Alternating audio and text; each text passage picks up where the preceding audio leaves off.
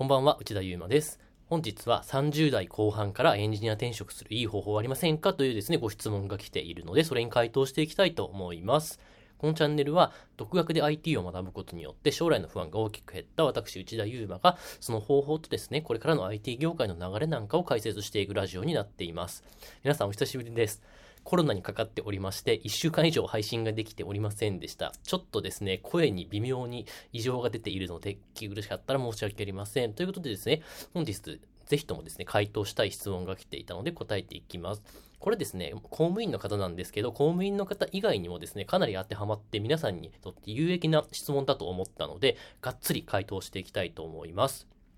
ではですね、質問が来ました。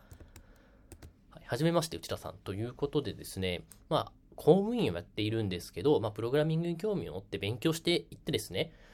楽しかったので、これを仕事にしたいと思うようになりましたが、まあ、年齢がですね、30代後半で結構ですね、転職が厳しいなというふうに感じているところで、まあ、どうやって転職活動をしていいかっていうご質問でした。はい。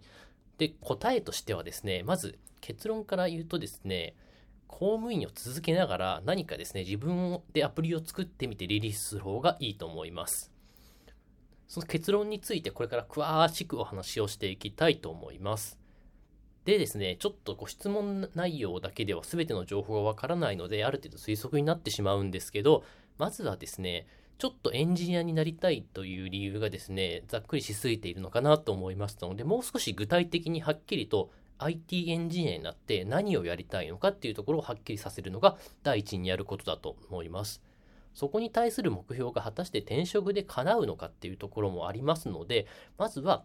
エンジニアになりたい理由をはっきりと明確に書いてみてください。まあ、その上でですね、やっぱりあまり転職というのはお勧めしておりません。まあ、なぜならですね、今、かなり未曾有のリーマンショック以上の不況が来てるじゃないですか。やっぱり IT 業界でも転職市場って結構厳しくって、特に未経験に関してはかなりハードルが上がっています。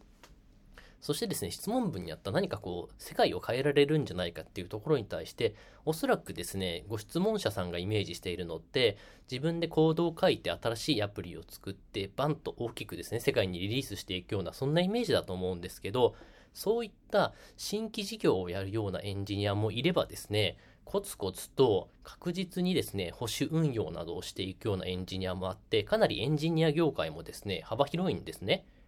そして、おそらくご質問者さんがイメージしているような新規事業を行う組織っていうのは、まあ、20代メンバーが中心なんですよね。かつ、やっぱり若い業界なので、結構給料もですね、抑えめっていうこともあって、今のですね、公務員をされているということなんですけど、そことですね、かなり報酬的にも環境的にも真逆になってしまうので、まあ、今の現状を手放すのが結構リスクなんじゃないかなと個人的には考えています。結構これからですね、現実的や、ま、厳しい意見が多くなってしまって大変申し訳ないんですけど、まあ、IT 企業の、ま、小さいながらもですね、見てきた僕からちょっと現実的なお話をしていきます。で先ほどですね、お話しした新規事業、昔ですね、僕は28歳の時にトレンダーズという会社でアニーというギフトサイトの、まあ、一エンジニアとして業務委託でやっておりました。で、そこの平均年齢がですね、24、5歳になったんですよね。当時僕はもう29歳の時にですね、いまして、もう29歳でもですね、最年長でした。まあ、そのため結構、まあ僕はまあプログラミングもある程度できるんですけど、コミュニケーションの方が得意っていうこともあって、結構企画側とかですね、営業側の人とのやり取りをしたり、そういったなんかプチマネージメントに回っていたこともあって、やっぱりそういった新しいですね、アプリを作っていこうってなる場合には、もう20代メンバーが中心になって、30代後半で結構未経験だとかなりそういうところには入れるのが厳しいなという風になってしまうと思います。そしてまたですね、悪いことに、公務員の仕事とそういった新規事業を行う組織文化って真逆なんですよね。概要欄にちょっと貼っておくんですけど、僕が回答した、まあ、ウェブ系自社開発企業、自分の会社でいろいろ作る会社の文化っていうのは、本当に公務員とは真逆でして、あ昔ですね、そういうとこにいたことがあった時に、もうすぐ結構人が辞めていっちゃうとか、あるあるだったので、結構公務員を辞めることはリスクなんじゃないかなというふうに考えています。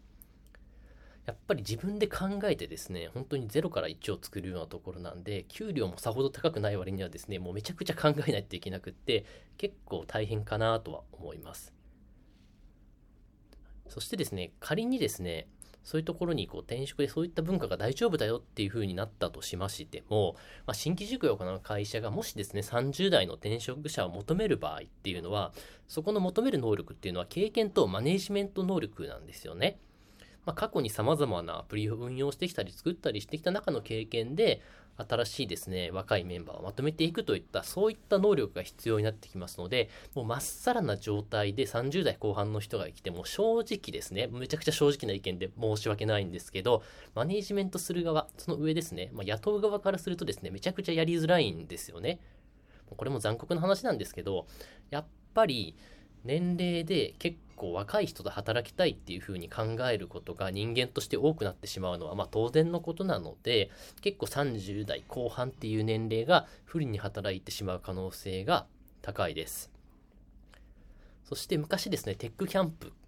に行って公務員の方がテックキャンプに行って転職したんですけど結局ですね手取り20万いかないぐらいの SES あの他の会社に派遣するされるようなですね対してスキルもつかないような仕事を割り当てられるような会社にしか行けなくって、まあ、公務員を捨てて大幅年収ダウンしたにもかかわらず何もスキルがつかない、まあ、ただの使い捨て IT 土方になってしまったっていう話もあるので結構無策でいくとこのような形になってしまう可能性が高いと思います。あの非常に現実的な厳しい意見で大変申し訳ありませんがおそらく今の状態で転職活動したとしてもこっちのパターンになる可能性が高いと思いますので、まあ、僕の意見としては転職はあまりお勧めできません。そのため、やりたいことをまずははっきりさせてですね、それを自分のアプリで具現化するっていう方法のがいいと思うんですね。ちょっと転職方法を聞かれて、こういった回答になってしまうのは大変恐縮なんですけど、やっぱりこう仕事にしたいってなった時にですね転職だけっていう選択肢ではなくって他のですね自分でやってみるっていう視点も持てるとかなり視野が広がっていいと思いますのでちょっとですね具体例あのインクドロップというですねアプリを作って海外からお客さんを集めている人がいるんですね。結構こういう自分でやるってなると壮大に聞こえるかもしれないんですけど、どちらかというと、この日本の転職文化とか、こう日本のですね、年功序列、年齢文化で転職活動する方が僕はハードなんじゃないかなというふうに考えておりまして、しかもストレスを抱えるぐらいならですね、ああいた時間でこう自分でやりたいことをまずはっきりさせまして、その上でですね、何か自分でアプリを勉強しながら作ってみるっていう方が僕はいいと考えています。そうするとですね、いいことが2つあって、アプリを自作するとですね、全部自分でやらないといけないので、もちろんプログラミングの守備範囲っていうのも広がりますし、さらにそういった自分で作ったアプリを知ってもらわなければいけないので、マーケティング能力も必要になってくるんですね。人間はその能力が必要になると、必ずその能力を身につけようって必死になりますので、これが実は一番スキルアップできる方法なんじゃないかなというふうに考えています。実は僕もそうでして、昔リクエスターンというですね、自社アプリから事業をスタートしまして、ちょっと失敗しちゃったんですけど、そこでですね、AWS の知識、サーバーの知識を学べましたし、もちろんですね、マーケティングとか営業の知識、営業の実務経験っていうのを学べたので、実はそこから得たスキルっていうのが僕の今のベースとなっています。そうすることによって、自分でやりながらも、今ですね、ちょっと公務員とは多分真逆のスキル、これからを、これからの時代を生き抜いていくにあたって必要なスキルっていうのがもう勝手に身についてくるんですね。しかも、さっきインクドロップのお話し、これもですね、全部概要欄にリンク貼っておくので、開発者の方がブログやってたりするので、ぜひともですね、見ていただきたいんですけど、まあ、外貨を稼ぐっていうことが非常に大切な時代になってくるなというふうに考えております。僕もですね、2年ぐらい前までは、まだまだ人口も日本は多いし、内需だけで全然いけるから、結構日本内向けにだけサービスを作っていればいいんじゃないか、もう一生ですね、国内需要だけに目を向けていればいいんじゃないかというふうに考えていたんですけど、このコロナが来てからかなりその考えは変わってきました。なぜなら、やっぱりこう、かなり内需って減少しているじゃないですか。特に日本ってちょっとなんかおかしなことになっていて、海外、特にアメリカとかだともう経済ってかなり元に戻ってきているんですけど、日本とかもめちゃくちゃじゃないですか。あ、んまりですね、政治的なことは話したくないので、めちゃくちゃになっているってことだけお伝えするんですけど、そうなった場合、やっぱり内需だけに頼り切ってしまっていては、かなり厳しくなってきます。そういった場合、でも英語ができない人が多数だと思うんですね。僕もあんまりできないですし、話せないです。ですが、もしアプリであればですね、翻訳ツール使いながら、例えば海外にだって売ることができるんですよ。しかももしあなたのアイデアが結構限定的だったとしてもですね、それを国内だけじゃなくて海外に向けることによって、かなりパイが広がるので、ニッチなアイデアだけであっても、結構ですね、自分が食べれるぐらいは稼げちゃったりするんです。まあ、そのため僕はこのインクドロップというアプリを作っているのに結構注目していて、僕もですね、近々何か、あの、国内だけじゃなくて、なんかオリジナルアプリでですね、海外の外貨を稼ぎに行かないなというふうに結構考え直しているところです。そのためですね、ご質問者さんにおいても、まずは自分でそういった海外向けのツールを作ってみて、売ってみるっていうのをもう本当にお勧めします。もしその海外アプリがですね、うまくいかなかったとしても、自分でアプリを作りきったり、海外に向けてマーケティング活動をしていく中で、そういったスキルが得られるので、そこで得たスキルを使って転職するっていうのもいいと思うんですね。そのスキルがある時点で今よりもいい状況だと思うので、企業も選びやすくなりますし、